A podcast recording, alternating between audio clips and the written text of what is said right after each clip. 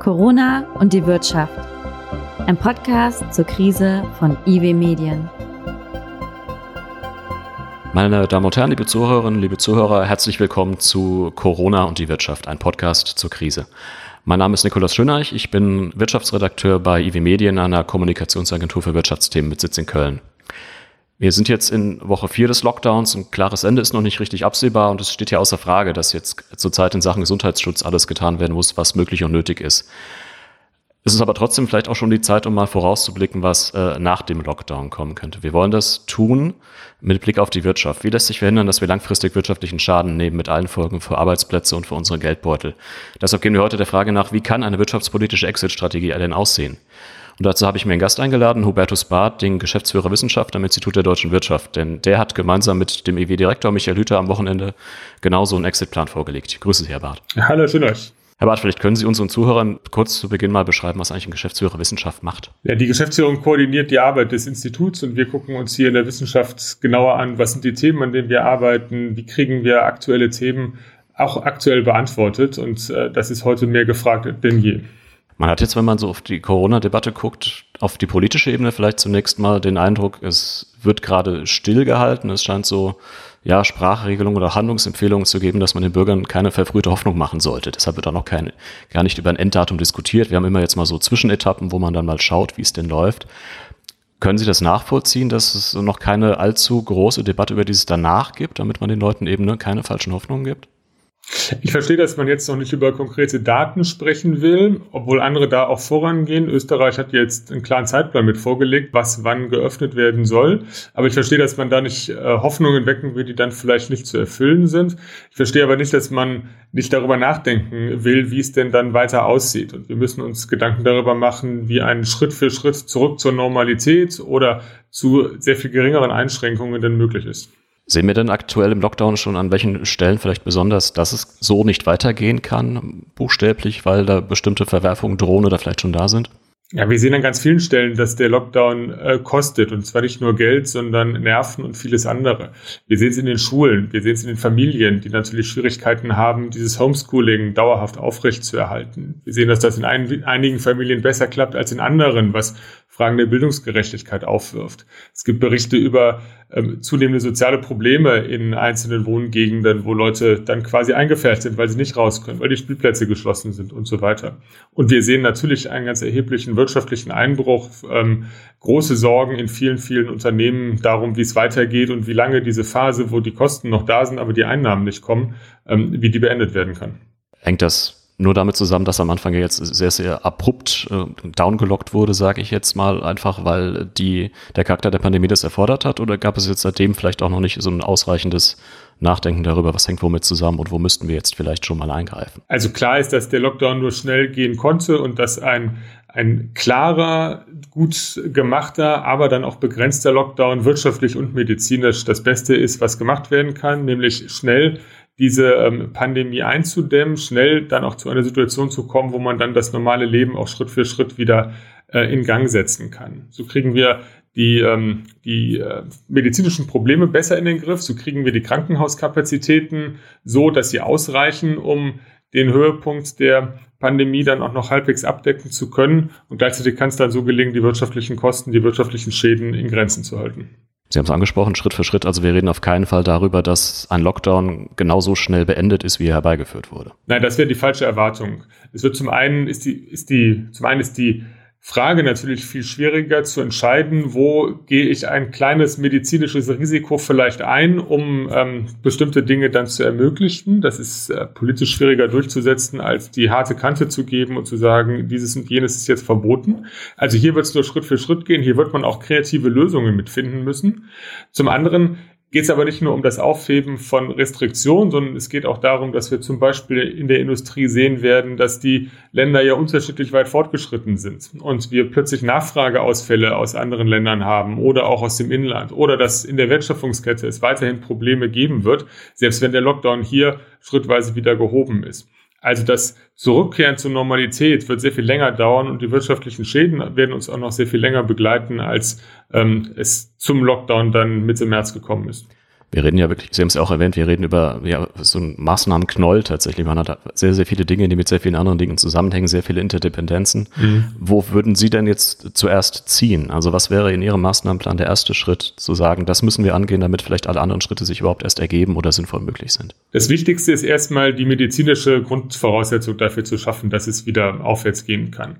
Und dazu gehört, dass die Fallzahlen ähm, sich stabilisieren oder zurückgehen, dass die Ausbreitungsgeschwindigkeit weiter nachlässt. Dazu gehört vor allem aber auch, dass wir wirklich großflächig testen können, dass wir dann nämlich da, wo es Fälle gibt, das auch schnell merken und schnell wieder eindämmen können.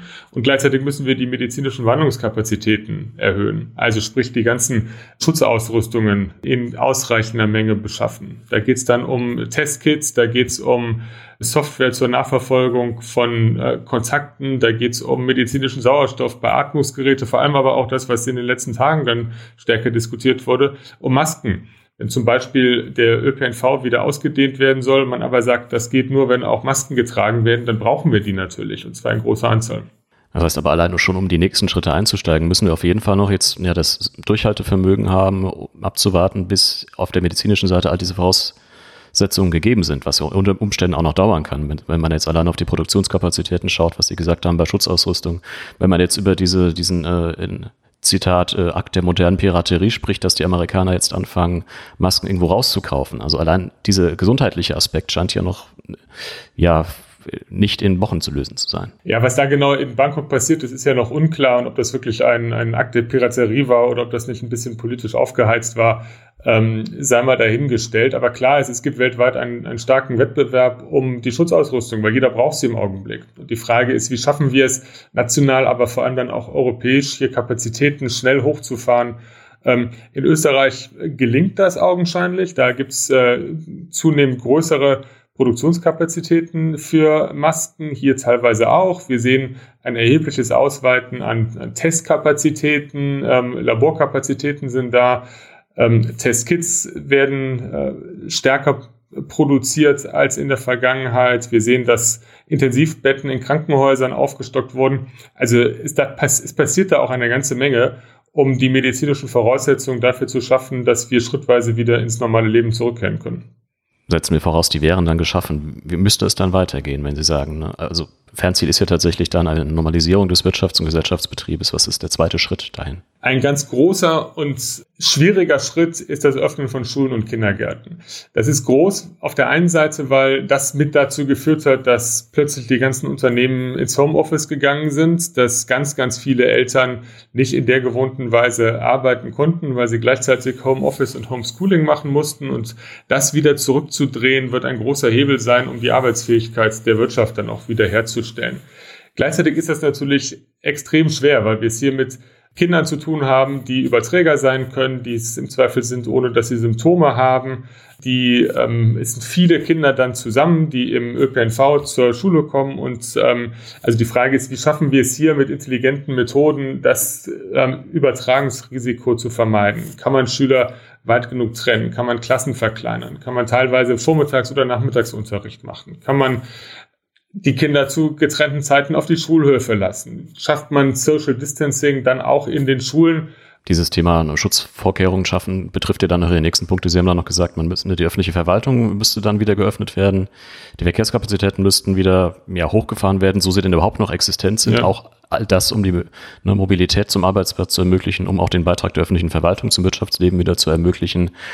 Das sind alles Dinge, die relativ gleichzeitig geschehen müssen. Oder sprechen Sie über eine Sequenz? Ja, die ersten Schritte bedingen sich dann schon. Also gerade, gerade der Verkehr ähm, ist notwendig, der ÖPNV ist notwendig, um die Pendlerströme wieder in Gang zu setzen. Sowohl zu den Schulen als auch zum, zum Arbeitsplatz fahren zu können, ohne dann plötzlich aufs eigene Auto mit angewiesen zu sein. Aber auch da ist die Frage, kann man das, kann man die Frequenzen verdichten? Kann man U-Bahn oder Straßenbahn beispielsweise provisorisch mit Abteilen versehen, dass ähm, kleinere Gruppen nur da sind, Übertragungswege verringert werden.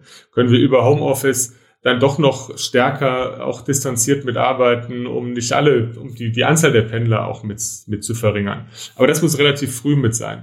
Öffentliche Verwaltung, ich glaube, das wäre ein Signal zu sagen, ja, auch die, der Staat ist wieder handlungsfähig und zwar auch sichtbar für den Bürger, da wo es um Bürgerdienste geht, wo im Prinzip man sich ja ähnlich verhalten kann wie beim Bäcker oder in der Apotheke, wo wir das bisher auch kennen, wo es gut funktioniert und es gut eingeübt jetzt ist, Abstand zu halten, über Plexiglasscheiben nur miteinander zu kommunizieren, damit auch die Leute, die dort arbeiten, mit zu schützen. Also das ist für die Bürger ein wichtiges Signal und ich glaube auch, es ist ökonomisch eins, wenn wir zum Beispiel an Kfz-Zulassung denken.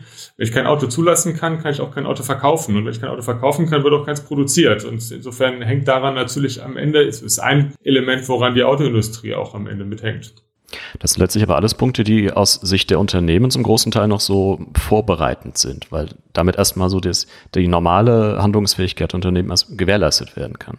Da sind die Unternehmen selbst noch nicht es ist, für, gefragt. Es ist, es ist für viele Unternehmen ja auch nicht verboten zu arbeiten, aber sie können es im Augenblick nicht. Es ist für Gastronomie und viele andere ähm, Service-Dienstleistungen gibt es Restriktionen, wo man dann sehr genau gucken muss, wo ist es denn medizinisch jetzt wirklich noch notwendig und wo kann man ähm, schrittweise dann auch ähm, es verantworten, die Restriktionen wieder aufzugeben. In der Industrie sehen wir es eher in der Autoindustrie beispielsweise und ganz besonders, dass wir im Augenblick wenig Nachfrage haben, dass wir Probleme in der Wertschöpfungskette haben und dass wir auch über Gesundheitsschutz der Mitarbeiter stark nachdenken müssen. Und genau das müssen die Unternehmen dann auch tun. Das ist die Aufgabe der, der privaten, der Privatwirtschaft, sich die Arbeitsorganisation so zu verändern, dass wir gesundheitssicher dann auch wieder arbeiten können. Also beispielsweise über Schutzausrüstung, über Distanzierung oder auch über Tests von Mitarbeitern. Ich glaube, auch hier sind, viele Wege denkbar, aber man muss anfangen, darüber nachzudenken, um sie dann auch sobald der, hm. ähm, die Umstände dafür da sind, dann auch in Gang setzen zu können. Wer relativ einfach loslegen könnte, sind vermutlich ja dann auch ja, wir haben jetzt häufig gehört von dem sprichwörtlichen Friseur, der jetzt nach einigen Tagen, die er doch aktiv sein dürfte, zugemacht wurde, sind dann so die Solo-Selbstständigen, die vielleicht ihren Laden wieder aufmachen können, sind dann wahrscheinlich auch eher, ja, ich nenne es jetzt mal eine Handelsunternehmen, Mode oder was auch immer, aber äh, mhm. es wird ja dann auch in verschiedenen oder in unterschiedlichen Wirtschaftsbereichen unterschiedlich komplex das Ganze hochzufahren. Sie haben die Industrie schon angesprochen, vielleicht können wir da speziell mal drauf gucken. Das ist ja, na, da reden wir über äh, globale Lieferketten, da reden wir, Sie haben es eben auch erwähnt, mit Blick auf ja die Wertschöpfungskette beim Auto, da hängen sehr, sehr viele Branchen mit drin. Wie sind da die Herausforderungen an die Industrie? Bei den konsumnahen Gütern wird es relativ schnell gehen, also bei den konsumnahen Dienstleistungen vor allem oder im Handel. Wir werden andere Bereiche haben, wo wir noch langfristig mit Einschränkungen zu rechnen haben, überall da, wo es um Großveranstaltungen geht und ähm, dann auch Unternehmen, die da in den Ketten mit drin hängen, für die kann das ein größeres Problem nochmal mit sein.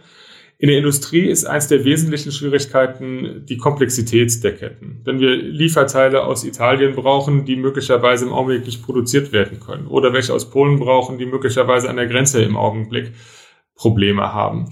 Wenn wir Lieferanten haben, die eine Woche vorher hochfahren müssen, damit der Hersteller dann sein Produkt fertig macht, die aber nur dann hochfahren können, wenn sie auch sicher sind, dass die Hersteller das tun. All das zeigt, wir brauchen hier eine, ähm, eine Koordinierung oder zumindest eine gemeinsame Erwartung, ab wann es dann wieder losgehen kann. Dass man sich entsprechend mit dem Vorlauf, den man braucht, von ein bis zwei Wochen auch darauf einstellen kann. Welche Rolle spielt die internationale Ebene da? Sie haben gesagt, eine Lieferketten international vernetzt. Jetzt sehen wir ja zurzeit eher, oder haben wir lange gesehen, ein Nebeneinander, allein schon in der EU von Maßnahmen und auch so voneinander vielleicht ja so widerstreitenden Interessen. Also wir sehen natürlich, dass die, der Gesundheitsschutz erstmal national mit organisiert wird, wobei auch hier ähm, lohnt es sich sicherlich stärker als, als bisher ähm, zum Beispiel Kapazitäten zu tauschen, also ähm, Intensivkapazitäten europaweit dann auch zu planen oder Reserven an, an Schutzkleidung oder gemeinsamen Einkauf an Schutzkleidung und dergleichen mitzumachen. Aber gerade wenn es darum geht, industrielle Wertschöpfungsprozesse wieder in Gang zu setzen, dann ist das nicht nur national mitdenkbar. Die ganzen Industrien sind so stark innereuropäisch verflochten, dass eine Blockade an der einen Stelle für die andere Stelle weiterhin ein Problem sein wird. Und da müssen wir zumindest ähm, europäisch uns Gedanken darüber machen, wie wir uns so einen Prozess vorstellen das wird ja eine Aufgabe sein, die dann auch zum großen Teil auf der europäischen Ebene liegt, wo die Bundesregierung sich entsprechend äh, engagieren muss in der europäischen Zusammenarbeit. Welche Rolle kommt denn äh, jetzt wieder auf die nationale Ebene geguckt der Bundesregierung oder dem Staat an sich sonst noch zu? Welche Schritte sind damit staatlichem Engagement verbunden? Europäisch geht es in der Tat darum, dann offene Grenzen mit zu garantieren. Das ist etwas, das ist europäische Kernkompetenz. Und da müssen natürlich die Nationalstaaten dann auch diese Kernkompetenz wieder zulassen, die jetzt teilweise Grenzen mit geschlossen haben. Der Staat ist ansonsten gefordert, wenn es darum geht, ähm, erstens die Restriktionen verantwortlich zu lockern unter der Bedingung der medizinischen Verantwortbarkeit. Und dafür, dafür steht der Staat mit seinen Medizininstitutionen natürlich auch, auch gerade. Was die Wirtschaft angeht, müssen wir nachdenken in der Wirtschaftspolitik über Maßnahmen, die dann später noch notwendig sein werden. Also zum Beispiel muss möglicherweise nachgedacht werden über, über fiskalische Instrumente, um die Nachfrage mit zu stimulieren. Ich erinnere daran, dass wir zum Beispiel in der Wirtschafts- und Finanzkrise 2009 dann diese berühmte Umweltprämie hatten, mit der mhm. die Autoindustrie gestützt werden sollte. Ähm, was wir aber auf jeden Fall brauchen, ist ein klares Startsignal, es geht wieder los und müssen dann auch sehr viel rigider noch, als wir das zuletzt gemacht hatten, unsere Wachstumsbedingungen im Land angucken. Sind wir eigentlich da richtig aufgestellt, was die Steuern angeht, was Kostensituationen angeht, was, was ähm, Flexibilitäten an vielen Stellen angeht oder was können wir hier noch tun, um nach dem Ende der Krise dann wieder in ein nachhaltiges Wachstum überzugehen. Also ich glaube, die Wirtschaft braucht ja auch ein klares, klares Signal, dass alle an der, an derselben Seite des Seiles ziehen, um für mehr Wachstum zu sorgen. Was könnte das sein? Könnte das, wäre das eine Einzelmaßnahme oder wäre das ein ganzes Bündel? Sie hatten verschiedene Punkte angesprochen. Was wäre da so aus Sicht der Wirtschaft denk- und wünschbar, damit es eben so ein, ja, so ein Aufbruch wieder wäre? Also erstmal tut der Staat ja eine ganze Menge, was denk- und wünschbar ist, um im Augenblick Liquidität zu sichern und Unternehmen ähm, auch über diese Klippe mit zu retten. Ich glaube, wenn das diese Phase vorbei ist, dann könnte, ein, könnte eine klare steuerliche Entlastung ein, ein Startschuss sein, ein motivierendes Signal mit sein, was Wachstumskräfte mit freisetzt. Und wir brauchen tatsächlich ein, ja, eigentlich ein angebotsseitiges Wachstumsprogramm oder ein Standortprogramm, den Unternehmen klar machen, warum es sich lohnt, hier im Land zu investieren, weil wir Kostenstrukturen haben, die dann angemessen sind, weil wir in Digitalisierung ähm, ordentlich vorankommen werden und vieles andere mehr. Das sind alles Dinge, die sind jetzt nicht neu. Die waren auch eigentlich schon vor der Krise auf der Agenda, aber sie werden umso wichtiger, wenn es darum geht, uns wieder aus diesem Loch herauszuarbeiten. Das heißt, der Staat müsste auch für eine Übergangsphase vielleicht auch als, als Nachfrager in Chief auftreten, wenn möglicherweise bei in, innerhalb der Unternehmen vielleicht Nachfrage noch ausbleibt, weil man sich noch nicht sicher ist über die eigene Marktposition und über die wirtschaftlichen Perspektiven, wenn vielleicht auch die Privatkonsumenten in so einer Post-Krisenphase zurückhaltend sind. Ist das auch ein Bestandteil? Das muss man sich natürlich sehr genau angucken. Es gibt die Hoffnung, dass jetzt im Augenblick eher gespart wird und also bei den privaten Haushalten eher gespart wird, weil ja auch die Konsum- und Freizeitmöglichkeiten eingeschränkt sind. Und dann ist die Frage, ist das Vertrauen nach der Krise dann schnell wieder da, dass man ähm, ähm, auch wieder konsumieren kann und das Leben sozusagen weitergeht? Oder ist man sehr gefangen in der, der Angstsituation, in der wir jetzt sind? Und wenn die, wenn die Menschen weiter aus Vorsichtsgründen lieber ähm, Konsumentscheidungen verschieben, dann kann das zu einer, zu einer sich selbst verstärkenden Krise dann auch in der Industrie mitführen. Da müsste man dann überlegen, ob man mit, mit nachfragestützenden Maßnahmen vorgehen kann. Für die längere Frist wichtiger ist aber das, das Wachstumsprogramm. Also kriegen wir, kommen wir wieder auf einen Wachstumspfad, wie wir ihn vorher gekannt haben, um auch diese, diesen Einbruch schnell wieder ausgleichen zu können. Mhm. Diese Sequenz, die Sie da aufgemacht haben, ist die wahrscheinlich auch sehr stark davon abhängig, wie lange der Lockdown jetzt an sich noch braucht. Weil je länger er dauert, desto komplexer werden womöglich die Probleme ja auch. Je länger der Lockdown dauert, desto teurer wird desto größer sind die Wachstumseinbrüche, die wir haben und desto eher haben wir auch irreversible Probleme. Wenn ein Unternehmen vier Wochen oder sechs Wochen ohne Geschäft durchhält, dann ist das ähm, eine gute Nachricht. Dass es das acht, zehn oder zwölf Wochen kann, ist sehr viel unwahrscheinlicher. Das Unternehmen, was dann erstmal weg ist, das kommt natürlich auch, auch nicht so einfach wieder. Und ähm, wir befürchten, dass je länger das dauert, desto stärker haben wir solche selbstverstärkende Negativelemente mit und desto tiefer wird die Krise dann werden. Deshalb ist es so wichtig, dass wir. Was wäre sowas? Ja, zum Beispiel, dass die Unternehmen nicht da sind, äh, nicht mehr da sind. Zum Beispiel, dass man sich nicht traut, neu zu investieren, weil man nicht weiß, geht es eigentlich wieder aufwärts. Dass man sich nicht traut zu konsumieren, weil man nicht weiß, wie sicher ist mein Arbeitsplatz eigentlich dass man versucht zu sehr ähm, sich unabhängig zu machen von internationalen ähm, Importen und damit die, damit es nicht gelingt, die Vorteile der Arbeitsteilung der internationalen weiter zu, zu nutzen und man da auf die, die kleine Scholle sozusagen zurückdenkt. Also die Sorge ist die, dass wir, dass man so eine schwere Krise, es ist wirklich eine, eine sehr schwere Krise, einige Wochen durchhält aber halt nicht, nicht unbegrenzt durchhält oder nicht über ein halbes Jahr durchhält. Und wir müssen rechtzeitig den Weg finden, um schrittweise wieder in normales Wirtschaften zurückzukommen, um zu verhindern, dass wir uns tatsächlich auf einem niedrigeren Niveau dann dauerhaft wiederfinden. Die Volkswirte haben ja jetzt, was so die Konjunkturprognosen angeht, wenn man sich das jetzt mal äh, optisch vorstellt, einen V-Verlauf als, ja, so zynisch es jetzt vielleicht klingt, ideal beschrieben, also relativ schnell mhm. runter, dann nur ganz kurz unten verbleibend und dann ja schnell wieder hoch. Wäre das so der Verlauf, den Sie dann oder den Sie Ihrem Szenario zugrunde gelegt haben? Und wenn es zum Beispiel U wäre, also wenn es länger unten bliebe, bevor es wieder hochgeht, dann müsste man auch über eine ganz andere Sequenz nachdenken. Also unser Positivszenario geht davon aus, dass wir Ende April irgendwann, vielleicht Anfang Mai mit dem Lockdown aufhören und dann relativ zügig über drei Monate in den meisten Branchen, bei einigen ein bisschen länger, dann auch wieder ähm, uns nach oben bewegen und irgendwann im Sommer wieder in der Normalphase bei vielen davon sind.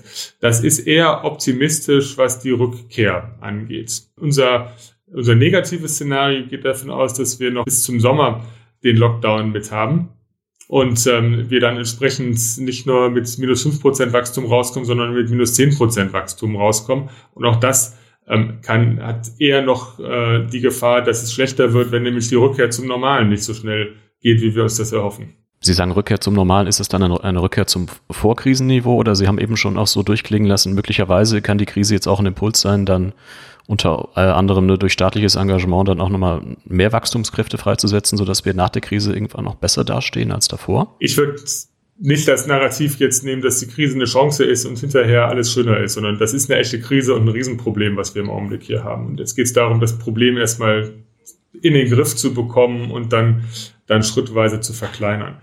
Es wird natürlich gute Dinge geben, die bleiben. Wir haben einen Digitalisierungsschub im Augenblick. Und auch das wird, wird bleiben und es wird sicherlich mehr Videokonferenzen in Zukunft geben als bisher, wahrscheinlich weniger Flugreisen geben als bisher. Aber daran sieht man schon, dass es dann auch immer Verlierer gibt, die auch längerfristig bleiben die Luftfahrtbranche muss sich möglicherweise darauf einstellen, dauerhaft weniger Geschäft zu haben. Der Maschinenbau muss sich Sorgen machen, ob die Entwicklungsländer, die Schwellenländer in den nächsten Jahren sich nicht mehr so entwickeln wie zuletzt und deshalb auch weniger Maschinen und Anlagen kaufen. Also wieder auf das Ausgangsniveau zurückzukommen, das ist schon ein anspruchsvolles und optimistisches Ziel. Nun trägt das Papier, das Sie mit der Nüter rausgegeben haben, eine Versionsnummer, nämlich die 1.0. Das würde für mich jetzt heißen, dass ist ein Thema, das das IW jetzt auch in den kommenden Wochen, Monaten begleiten wird und auch dieses Szenario immer mal wieder anpassen wird. Wir passen unsere Szenarien immer weiter an und auch die, dieser Exit-Plan ist ein erster Entwurf. Wir wollten den Stein ins Wasser werfen und kriegen auch eine Menge Reaktionen und werden daraufhin da auch weiter dran arbeiten, den verfeinern, den auch nochmal noch mal ein bisschen anders aufstellen. Und wir müssen jetzt mit der Diskussion anfangen. Deshalb wollten wir lieber was jetzt auch rausgeben, was anders zur Diskussion ist und ähm, vielleicht noch nicht die allerletzte, den allerletzten Feinschliff bekommen hat. Prima. Herr Barth, ich bedanke mich ganz herzlich bei Ihnen. Sehr gerne. Liebe Hörerinnen, liebe Hörer, ich hoffe, Sie waren dieses Mal auch wieder mit Interesse dabei bei Corona und die Wirtschaft, einem Podcast zur Krise. Schalten Sie auch gerne beim nächsten Mal wieder ein, wenn wir über die Auswirkungen der Pandemie auf unsere Volkswirtschaft sprechen. Bis dahin, bleiben Sie gesund.